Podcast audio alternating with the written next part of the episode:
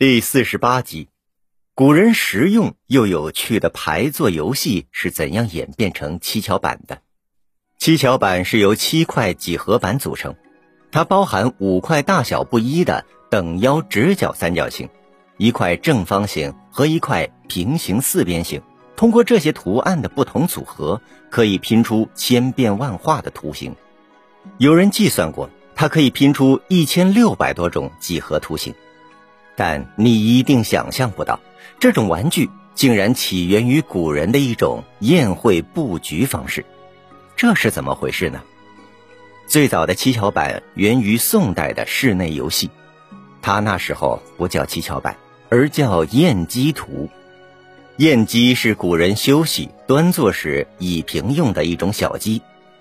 北宋有一位叫黄伯思的学者，他博学多思，对数学几何图形很有研究，同时还热情好客。为了宴客，他设计了一种用六张长方形小桌子组成的宴机。这种宴机包括长宽比例为四比一的长桌一张，长宽比例为三比一的长桌两张，长宽比例为二比一的桌子三张。黄伯思依据客人的多少、位置的朝向来组合这六张桌子，能满足不同人数、不同风格宴会的要求。由于这种室内积案的布置方式颇具趣味性，后来逐渐成为文人宴会时的一个游戏内容。后来有人在宴鸡图基础上又增加了一张小鸡，它的长宽比例为一比一，变六张桌子为七张桌子。这样的宴鸡图又被称为七星图。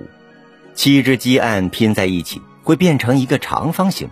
而分开组合又可变化无穷，这样人们可以根据参加宴会人数的不同，把桌子拼成不同的形状。比如三人拼成三角形，四人拼成四方形，六人拼成六方形，可以视宾客多寡任意拼排成不同形状，一共可以演变出六十八种变化。到了明代，书画家、发明家歌善。